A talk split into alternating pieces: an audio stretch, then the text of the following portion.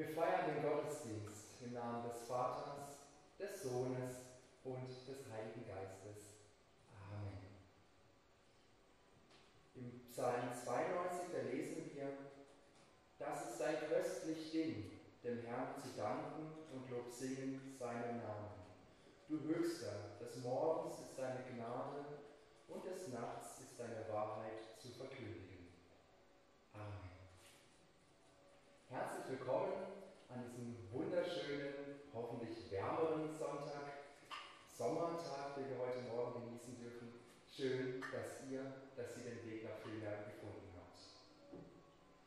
Wir wollen uns heute mit dem zweiten Teil des Glaubensbekenntnisses beschäftigen.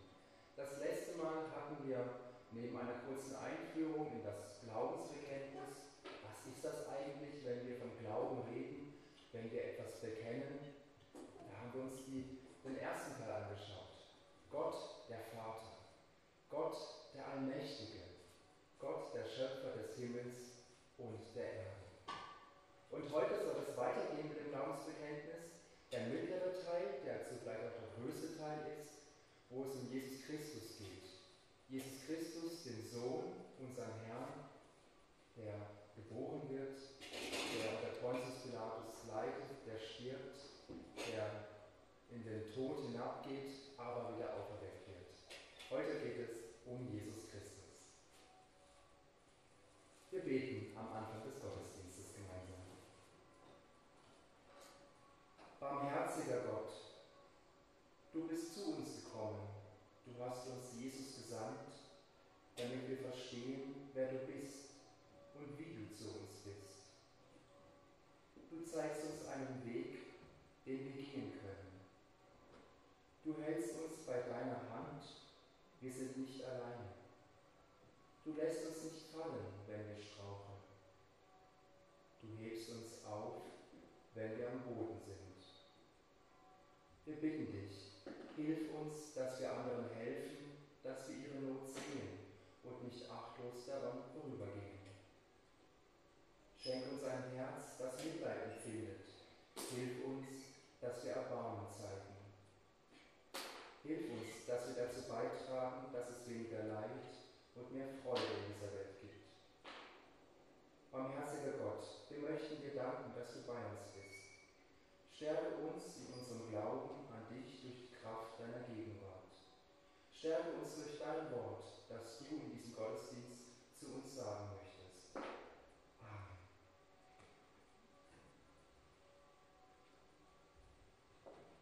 In der Bibel, da lesen wir ganz viele Bekenntnisse. Die ersten Christen haben schon kürzere und in der Folge darauf längere Bekenntnisse verfasst, wo sie das, was sie erlebt haben mit Jesus, mit Gott, in Worte gebracht haben.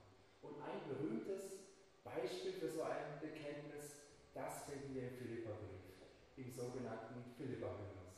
Und ich freue mich, dass Rudi Thomas sich bereit erklärt hat, das gemeinsam mit uns zu lesen.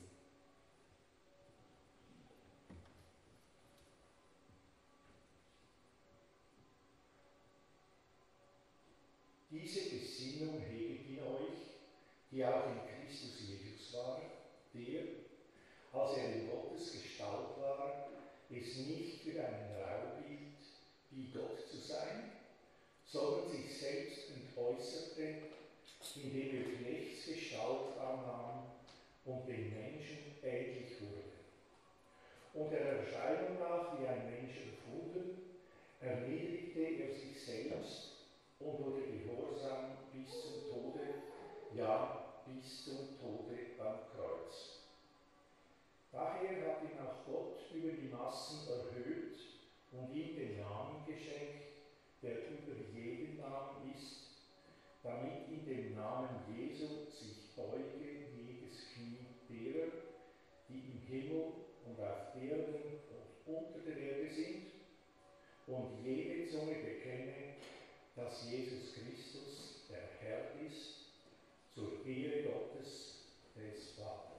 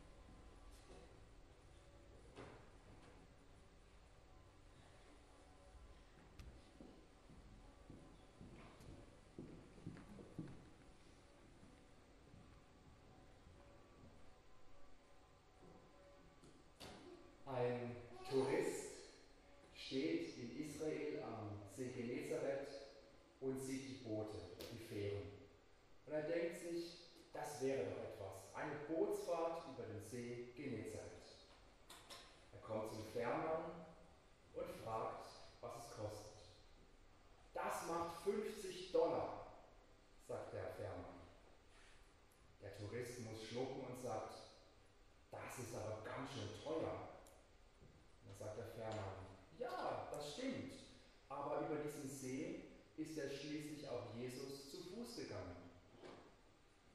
Der Tourist resigniert und denkt, kein Wunder bei diesen Preisen.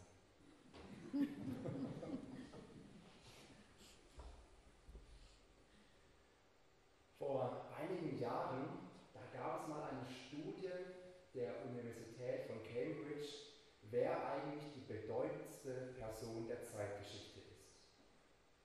Da gab es 100 Personen, die da aufgelistet worden sind. Ich zähle jetzt nicht alle auf, aber in den Top 10, da standen solche Leute wie Shakespeare oder Aristoteles, aber auch solche Leute wie Hitler oder Napoleon. Und das Spannende fand ich, dass bei dieser Umfrage auf Platz 1 Jesus Christus stand. Jetzt kann man sich fragen, was für Kriterien hat diese Studie eigentlich angelegt? Woran mache ich fest, wer bedeutend ist, wer die bedeutendste Person der Zeitgeschichte ist? Das erste Kriterium, das die angelegt haben, war der Bekanntheitsgrad. Wie bekannt ist die fragliche Person? Also zum Beispiel gibt es Lexikonartikel, gibt es Zeitschriftenartikel, gibt es weitere Bücher, die über diese Person berichten. Dann wurde gefragt nach ihrer Leistung. Was hat diese Person für die Menschheit getan? Sowohl im positiven Sinn, aber auch im negativen Sinn. Gibt es Auswirkungen, die auf die Menschheit nachvollziehbar sind? Und schließlich der dritte Faktor, gibt es Auswirkungen, die noch in unserer Gegenwart ausstrahlen? Haben wir als Menschen, die heute leben, noch irgendwelche Sachen, die wir spüren, die diese Person eines Tages mal gemacht hat. Ich lade Sie ein, dass wir anhand dieser drei Kriterien uns Jesus Christus einmal genauer anschauen. Nicht ohne Grund Cambridge, die Universität von Cambridge, der Jesus Christus als wichtigste Person aller Zeiten eingestuft. Das erste Kriterium, der Bekanntheitsgrad. Wenn ihr, wenn Sie eine Karriere als Promi starten möchten, dann ist es wichtig, dass man bekannt wird. Und die meisten Leute, die bekannt werden möchten heute, die versuchen es meistens über den Weg des Fernsehens. Also wird man zum Beispiel Kandidatin beim Bachelor oder bei der Bachelorette oder man macht bei anderen TV-Sachen mit, wo man sich fragt, braucht es das wirklich? Aber dadurch entsteht Aufmerksamkeit. Wenn man da Kandidatin ist, dann erscheint man im Blick und in den anderen Zeitschriften, man wird im Internet rauf und runter gespielt und zack ist man eine bekannte Person. Bei Jesus, da hat die Karriere nicht mit dem Dschungelcamp begonnen, sondern relativ unspektakulär. Dieser Jesus, der wird in einem einfachen Stall in einem Kuhdorf geboren. Dieses Bethlehem ist alles andere als wichtig. Und wenn wir das Glaubensbekenntnis lesen und bekennen, dann lesen wir, dass dieser Jesus in Bethlehem von einer Jungfrau geboren wird, von einer Jungfrau Maria. In der biblischen Überlieferung, da lesen wir, dass diese Jungfrau Maria einen Verlobten hatte, diesen Josef, der nicht der Vater von Jesus ist. Also die biblische Überlieferung sagt, Jesus ist zwar der Sohn von Maria, aber nicht der Sohn von Josef. Jetzt kann man darüber streiten. In der Theologie wird und wurde oft darüber gestritten, wie kann ich dieses Jungfrau eigentlich verstehen? Was ist mit Jungfrau gemeint, wenn dieses Wort explizit in der Bibel steht? Man kann auf der einen Seite sagen, mit Jungfrau ist einfach eine junge Frau gemeint. Das ist gar nicht so verkehrt, wenn man bedenkt, dass Maria entsprechend ihrer Tradition vermutlich so 13, 14 Jahre alt war. Das war ein ganz normales Alter für Frauen damals zu heiraten. Und wenn man bedenkt, dass die Menschen meistens nicht älter wurden als 40, passt es auch irgendwie in der Relation. Man kann das mit der Jungfrau aber auch im wortwörtlichen Sinn verstehen. Eine Jungfrau, die noch keinen Sex hatte, die noch nicht auf natürlichem Wege schwanger werden konnte. Diese beiden Positionen gibt es bei der Frage nach der Jungfrauengeburt. Jungfrau im Sinne von junges Mädchen oder Jungfrau im wortwörtlichen Sinne. Diese Frage mag auf der einen Seite beiläufig sein, nicht so wahnsinnig wichtig, aber auch hier entscheidet, entscheidet sich ein Stück weit mein grundsätzliches Verständnis von der Person Jesus Christus. Da gibt es die eine grundsätzliche Position, dass Jesus ein Mensch war aus Fleisch und Blut, der wirklich gelebt hat. Die Zeiten sind vorbei, wo Theologen gedacht haben oder gesagt haben, ja, das mit Jesus, ob der wirklich gelebt hat, das wissen wir nicht.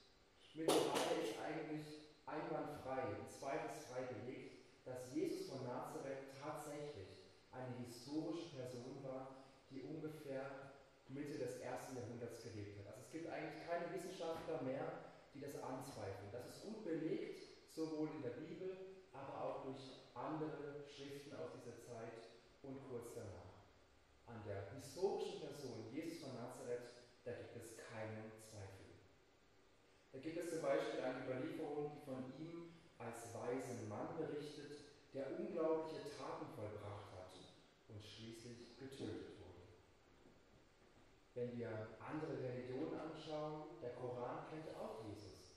Der Koran überliefert auch Jesus von Nazareth, aber im Gegensatz zur Bibel sieht er in ihm nur einen Propheten. Ein Prophet, der vor dem eigentlichen wichtigen Propheten Mohammed gewirkt hat.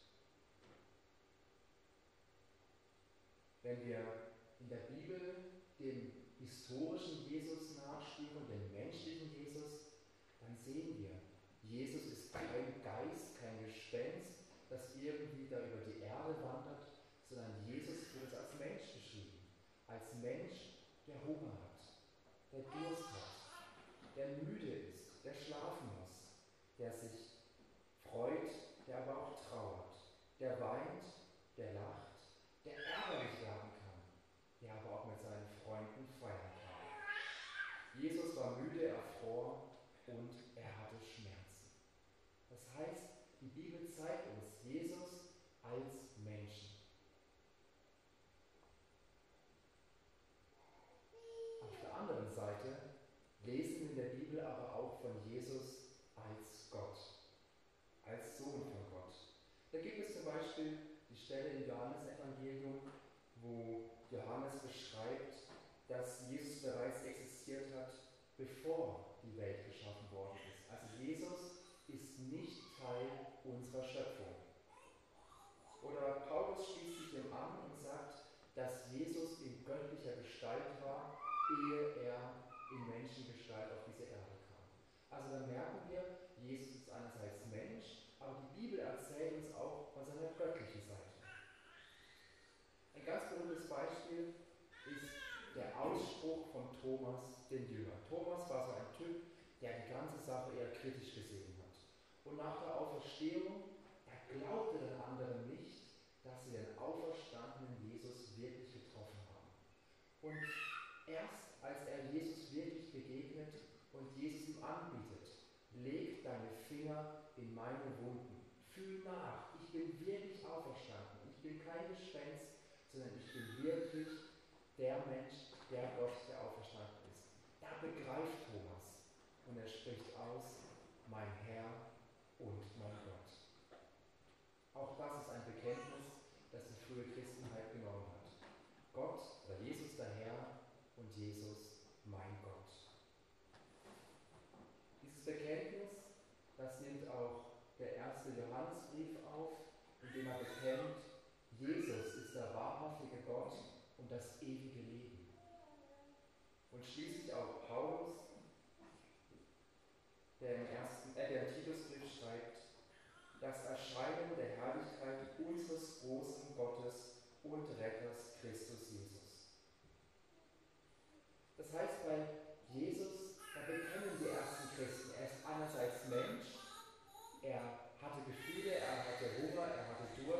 da konnte leiden, er konnte trauern, aber gleichzeitig ist dieser Mensch auch Gott. Beide Seiten, wahrer Mensch und wahrer Gott, da finden wir das Zeugnis dafür in der Bibel.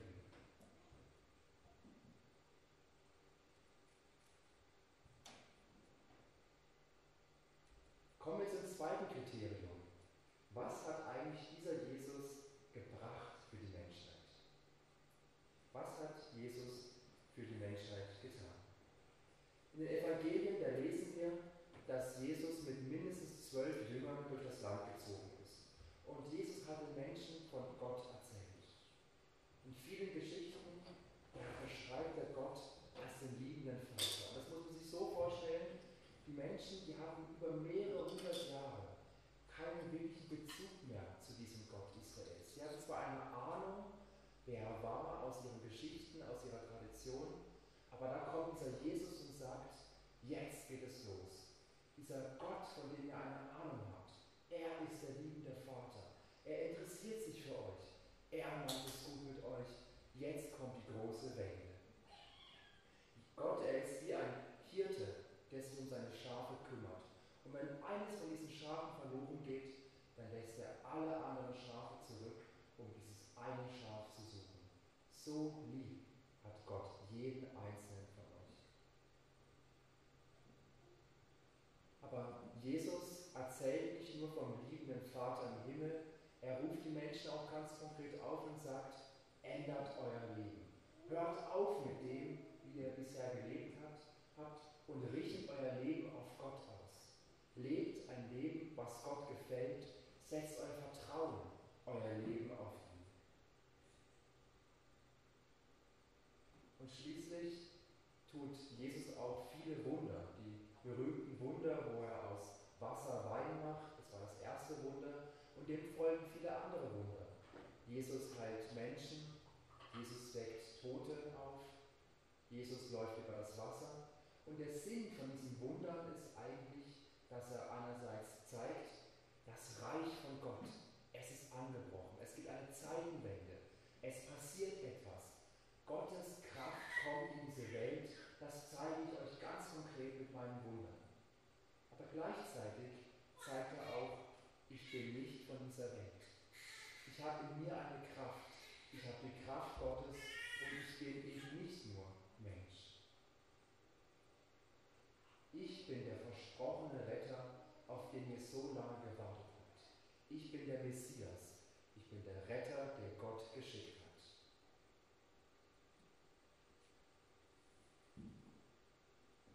Aber, jetzt kommt das große Aber, Jesus erzählt eben nicht nur vom liebenden Gott, der alle Menschen liebt und der am liebsten möchte, dass alle zu ihm kommen.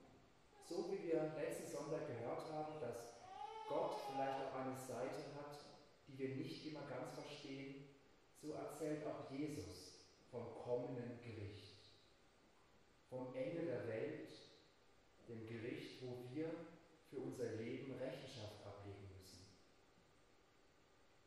Gott kann das, was wir in unserem Leben an Schuld aufgehäuft haben, nicht einfach ignorieren. Gott kann nicht einfach mit dem Finger schnipsen und alles, was wir an nicht-Gutem, an Schlechtem getan haben, einfach aus der Welt schaffen.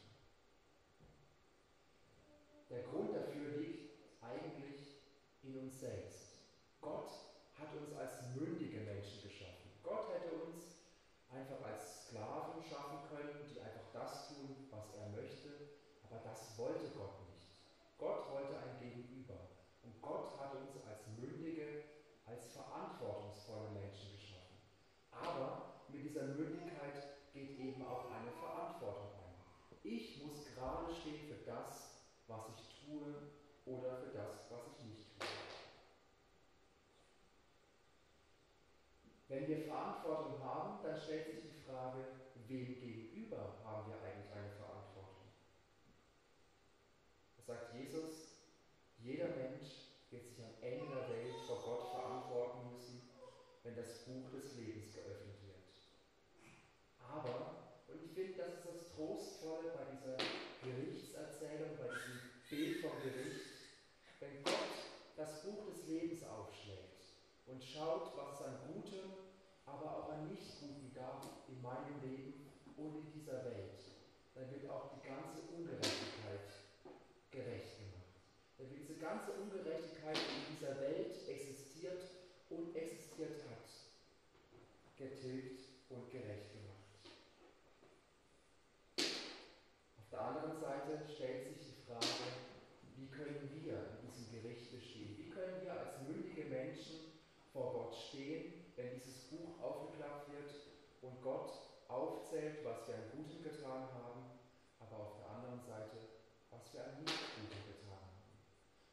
sagt uns da ganz klar, kein Mensch kann vor diesem Gericht Gottes bestehen.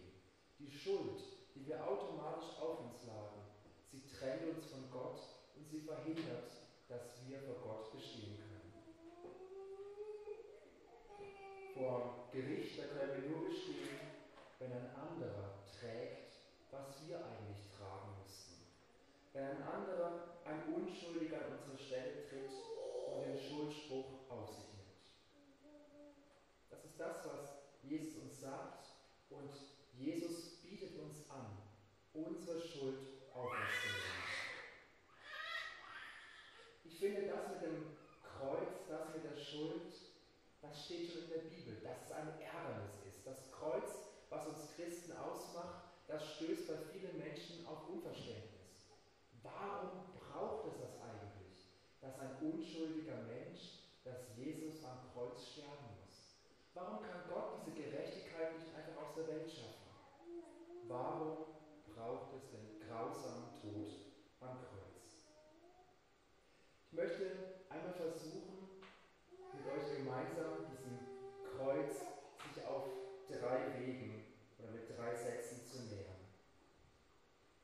Wenn wir das Kreuz betrachten, dann sagt es einerseits etwas aus über Jesus, aber auch etwas über Gott. Der erste Satz, wo wir uns dem annähern können, ist, Gott kann leiden. In der Bibel, da lesen wir, dass wenn Jesus Christus am Kreuz hängt und leidet, es eigentlich auch Gott ist, der leidet. Das heißt, Gott ist eben nicht der abgewandte, der apathische Gott, der irgendwo als fremder Weltenlenker oben auf der Wolke sitzt, Däumchen dreht und sagt, ist mir doch egal, was mit dieser Welt passiert, sondern Gott leidet mit, wenn Jesus am Kreuz hängt. Gott geht selbst durch die Hölle. Gott kann leiden. Es ist der Gott, der mit uns mitfühlt. Und das heißt, wenn Gott leidensfähig ist, wenn Gott weiß, wie es sich anfühlt, von Gott verlassen zu sein, dann weiß er auch, wie es sich anfühlt, wenn wir uns von Gott verlassen fühlen. Wenn wir am Boden sind. Wenn wir denken, das Leben hat keinen Sinn, es geht nicht weiter. Gott, wo bist du? Gott kann leiden. Gott ist leidensfähig. Der zweite Satz, Gott kann mich leiden. Wenn wir sagen, eigentlich sagen wir das nicht so häufig, aber vielleicht sagen es die Älteren noch etwas mehr, wenn ich sage, ich kann jemanden leiden, meint das mehr als ich, kann, ich mag jemanden. Wenn der andere nett zu mir ist, dann ist es relativ einfach, den anderen auch zu mögen. Aber in diesem, wenn ich sage, ich kann jemanden leiden, dann sage ich auch, auch wenn du mich vielleicht enttäuschen wirst, auch wenn du vielleicht nicht nett zu mir sein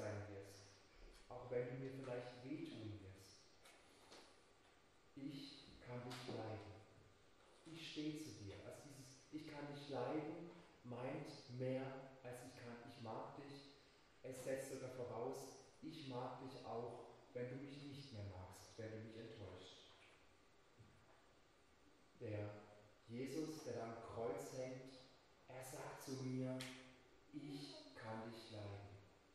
Auch wenn so viel schiefgelaufen ist, auch wenn du mich bisher nicht beachtet hast, auch wenn du vielleicht nichts von mir wissen wolltest. Ich kann dich leiden. Und ich mag nicht nur deine tolle Seite, deine Schokoladenseite, ich mag nicht nur das, was du gut kannst. Ich mag dich, ich kann dich leiden als kompletten Menschen. Mit deinen Schattenseiten, mit deinen Seiten, die du am liebsten oder den Teppich kehren möchtest, die du anderen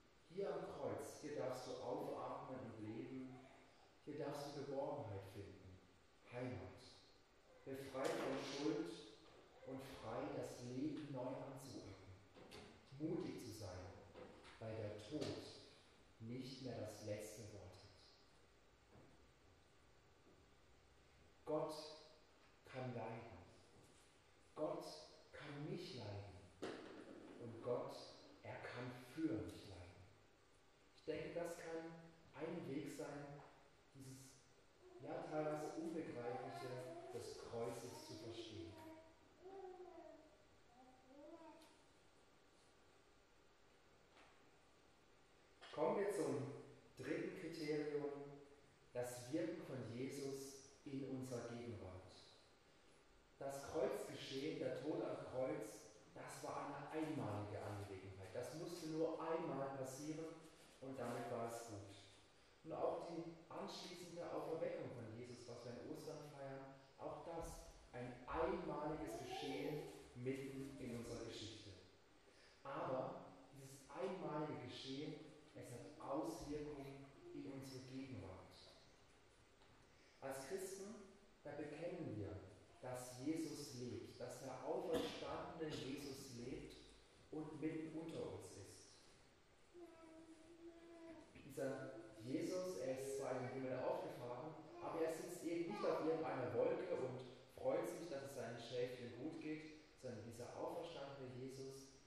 mitten unter uns. Wenn wir zusammenkommen, wenn zwei oder drei in seinem Namen zusammenkommen, dann ist Jesus mitten unter uns. Aber auch da, wo Menschen, anderen Menschen in Not helfen, da, wo Nächstenliebe praktisch wird, da, wo das Unfassbare wirklich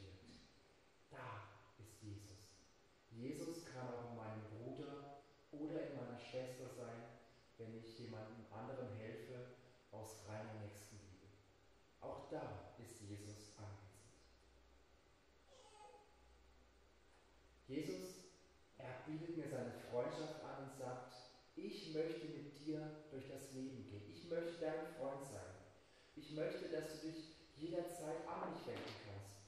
Ich höre alles, was du mir sagst und ich freue mich, wenn du mir sagst, wie es dir geht, was dich beschäftigt, was dir Sorgen macht, aber auch das, was dir Freude macht. Und genauso freue ich mich auch, wenn ich dir sagen darf, wie es mir geht und was mich beschäftigt.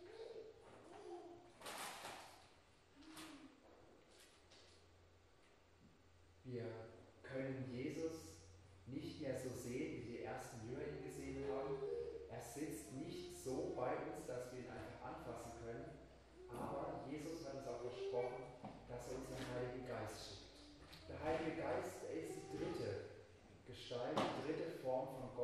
nämlich die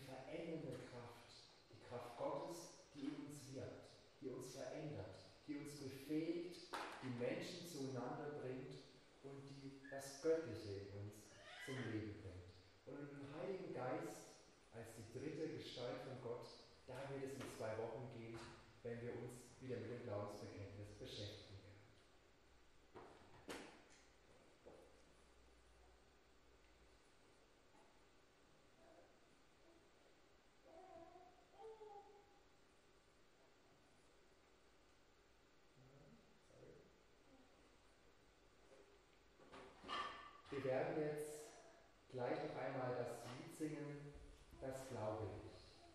Dieses Lied ist eine moderne Interpretation des Bekenntnisses, was wir als Predigtthema hatten. Ich lade Sie, ich lade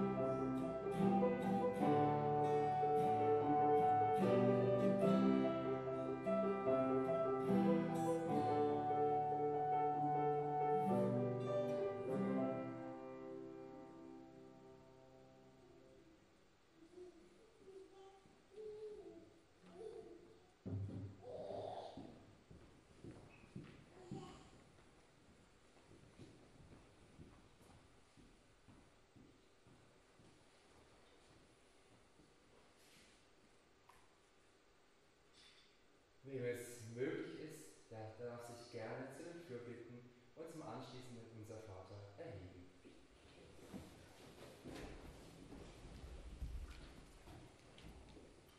Wir beten gemeinsam. Heiliger Gott, barmherziger Vater, wir danken dir, dass du uns in deinem Wort angesprochen hast. In Jesus, deinem Sohn, bist du wahrhaftig und leibhaftig in diese Welt gekommen. Durch ihn suchst und rettest du, was verloren ist. Du ihm versöhnst und verbindest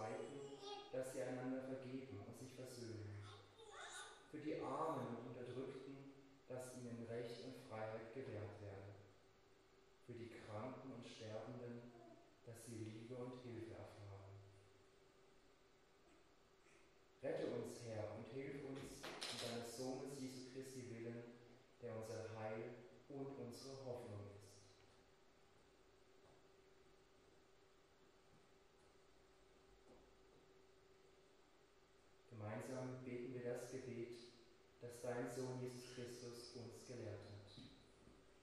Unser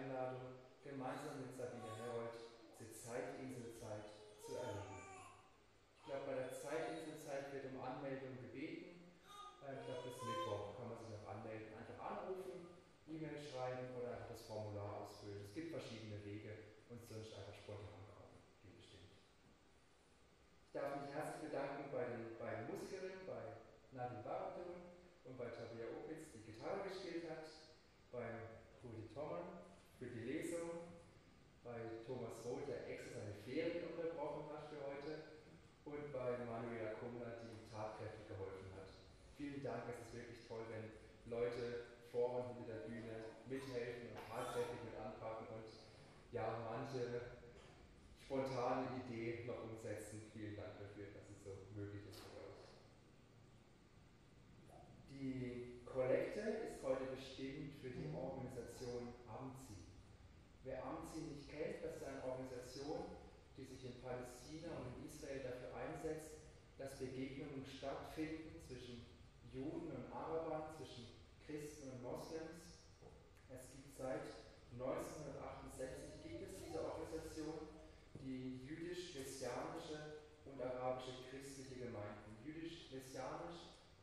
Erklärung heißt, es sind jüdische Gemeinden, die aber an Jesus Christus als den Messias glauben. Auch das gibt es. Es sind zwar Juden, aber christlicher Glaube.